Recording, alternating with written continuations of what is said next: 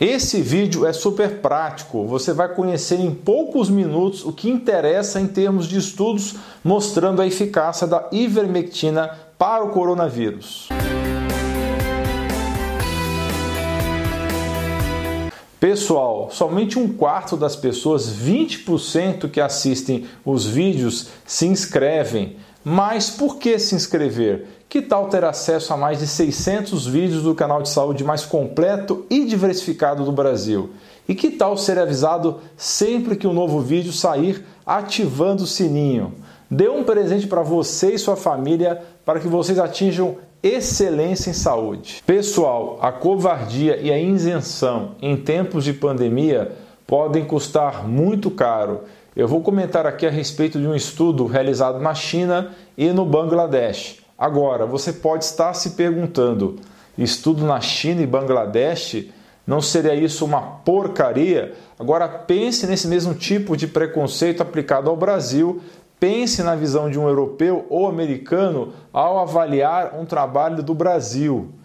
Eu acho que o momento agora não é de preconceitos. Nesse estudo foram comparados dois grupos de pacientes com doença leve a moderada e hospitalizados, e de maneira prospectiva, ou seja, foram sendo acompanhados do começo ao fim do estudo um grupo que usou hidroxicloroquina com azitromicina e outro grupo que usou ivermectina com doxiciclina. A conclusão final desse estudo foi a de que, em relação ao resultado do tratamento, efeitos colaterais e segurança, a combinação de ivermectina com doxiciclina é superior à terapia com hidroxicloroquina com azitromicina isso no caso de pacientes com grau leve a moderado de Covid-19. O mais surpreendente nesse estudo é que foi usada uma dose única de ivermectina de 200 microgramas por quilo de peso, então foi uma dose relativamente pequena e por pouco tempo. Todos os pacientes do grupo A que utilizaram ivermectina mais doxiciclina zeraram a carga viral verificada através do exame RT-PCR, após uma média de 9 dias de uso, e metade desses estavam sem sintomas depois de 5 dias de uso. Já no grupo B, de azitromicina mais hidroxicloroquina, 96,36% negativaram o PCR com 7 dias e estavam sem sintomas com um pouco mais de 10 dias de uso. Então, como eu já falei agora há pouco, a combinação de doxiciclina com ivermectina parece ser superior ao da hidroxicloroquina com azitromicina, mas certamente mais estudos serão necessários para confirmar isso. Estranhamente e por algum motivo não bem explicado, colegas que em outros tempos prescreveriam sem problemas nenhum remédios sem nível de evidência científica grau A têm criticado qualquer protocolo de prevenção ou tratamento precoce para o Covid-19. Devemos lembrar que nível de evidência científica A é exceção e não regra em medicina. Somente 10% do que é realizado em cardiologia moderna está nos conformes do que é considerado hoje medicina baseada em evidências. Então, exigir uma coisa que é exceção no dia a dia dos médicos, especialmente em um momento de crise, é no mínimo estranho e convém analisar as motivações por trás disso. Quando se fala em segurança de medicamentos, muita gente não sabe. Muitos dos remédios vendidos aí livremente sem receita nos balcões de farmácia são drogas perigosas se usadas por muito tempo e podem levar à perda de funcionamento dos rins e do fígado. Isso inclui a inocente dipirona ou novalgina e o inócuo paracetamol Tilenol e os anti-inflamatórios nimesulide e diclofenaco.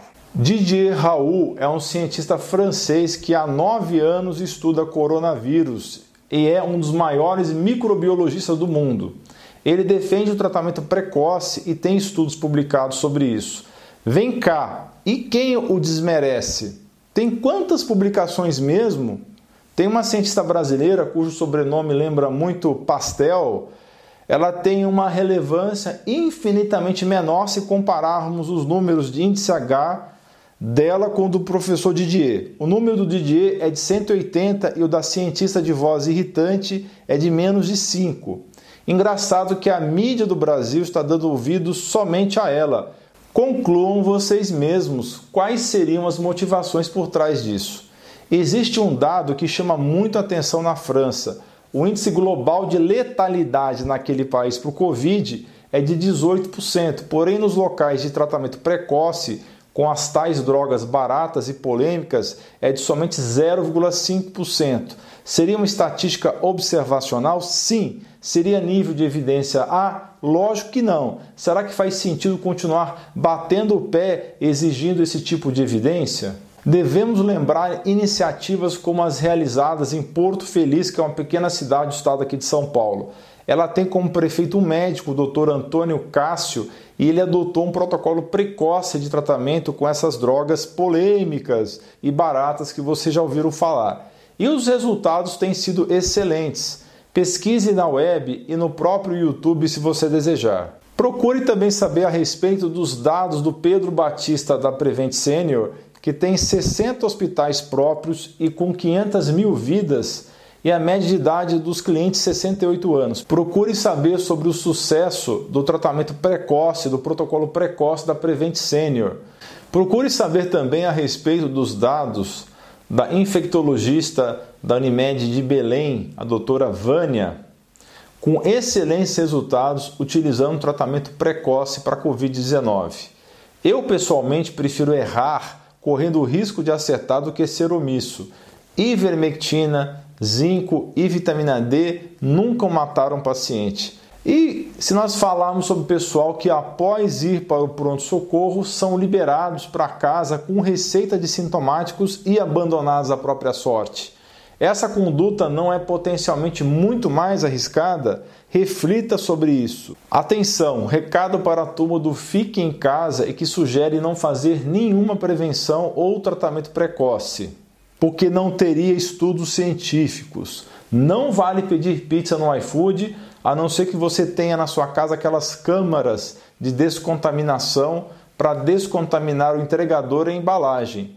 E também não vale ir no supermercado, porque infelizmente o vírus ainda não sabe ler e não sabe a diferença de estabelecimento essencial para os não essenciais. Ele não sabe que não pode entrar lá. Infelizmente, ele não respeita isso e entra em qualquer lugar e não simplesmente só entra em estabelecimentos considerados não essenciais. Pessoal aí do home office, entenda que pode pegar também se você receber visita de parente, mesmo com máscara, porque ela não protege 100%. Pega se for na padaria, se for no supermercado ou se for na casa da sua sogra. O vírus não invade só a firma. Lembre-se disso. Lembrando, pessoal, não faça nada sozinho. Nesse momento em que todo mundo está em casa de maneira forçada, hoje está muito mais fácil você ter acompanhamento médico pela telemedicina que foi liberada nesse momento. Para saber mais a respeito de como você pode ser atendido sem sair de casa, mande mensagem para o número 11 971 30 13 12. E eu recomendo você, profissional de saúde que quer começar a atender na telemedicina, que conheça a plataforma Amigo. É o prontuário eletrônico mais completo do mercado e eu conheço vários. Eles têm um módulo integrado de telemedicina com todas as certificações digitais necessárias, além de um atendimento top. Não se esqueça de dar um joinha nesse vídeo, compartilhar com seus amigos e familiares e clicar em inscrever-se para que você e sua família atinjam excelência em saúde. Você é fera! Um grande abraço e um beijo no seu coração.